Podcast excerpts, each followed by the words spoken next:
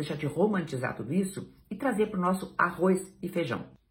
Olá, a seguidora que eu vou identificar aqui pela letra C mandou mensagem para mim inbox no Instagram e ela diz: Gostaria que você falasse um pouco sobre emotional affair, que quer dizer caso emocional, tá? Não sei se é esse o termo usado para descrever os casos emocionais. Preciso ouvir sobre esse assunto que eu desconhecia.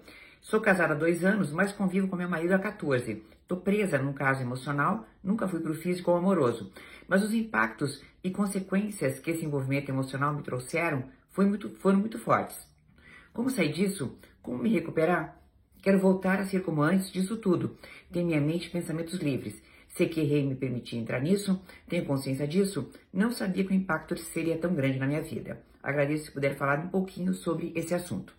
Bem, querida, a psicologia chama isso de microtraição que de micro não tem nada e que de traição tem muito, tá?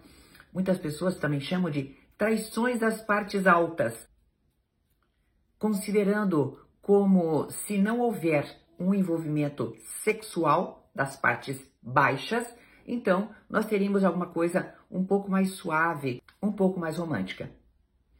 O que você fez foi o seguinte: você traiu o seu marido, ponto. Agora não está mais com essa pessoa, pelo que eu percebi, está sofrendo as consequências disso porque, evidentemente, houve um envolvimento emocional. É aquela coisa que eu falo sempre: honre suas escolhas. Está casada agora? Você então se permitiu não ter mais esse affair emocional, que é uma traição, tá? Então você não se permitiu mais e agora você se volta para o seu casamento. Então faça disso uma bandeira sua. Eu vou ser a pessoa mais envolvida neste casamento porque eu escolhi isso.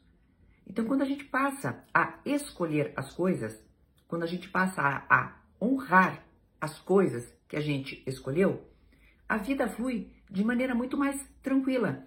A vida flui de maneira muito mais direta. Ela flui sem enganos. O que, que é, afinal de contas, né, quando a pessoa diz que está afetada emocionalmente por alguém e trocam mensagens e a pessoa, eu já ouvi tanto isso, querida. Ah, é quem eu, com quem eu tenho mais intimidade, é a pessoa com quem eu tenho mais confiança. Então, meu amor, o que, que você está fazendo casada com outra pessoa? Sabe? Então, essa é uma tomada de consciência importante. Tá sofrendo? Tá pagando o preço de uma atitude sua. É assim que a gente faz, querida. A vida adulta nos mostra o seguinte: nós sofremos as consequências de todas as nossas escolhas. Se as escolhas são ruins, as consequências são ruins.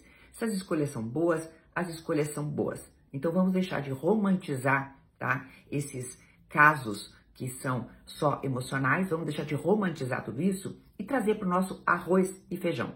No arroz e feijão, quando a gente escolhe uma relação monogâmica, a gente está dentro daquela relação. Ah, mas eu não gosto.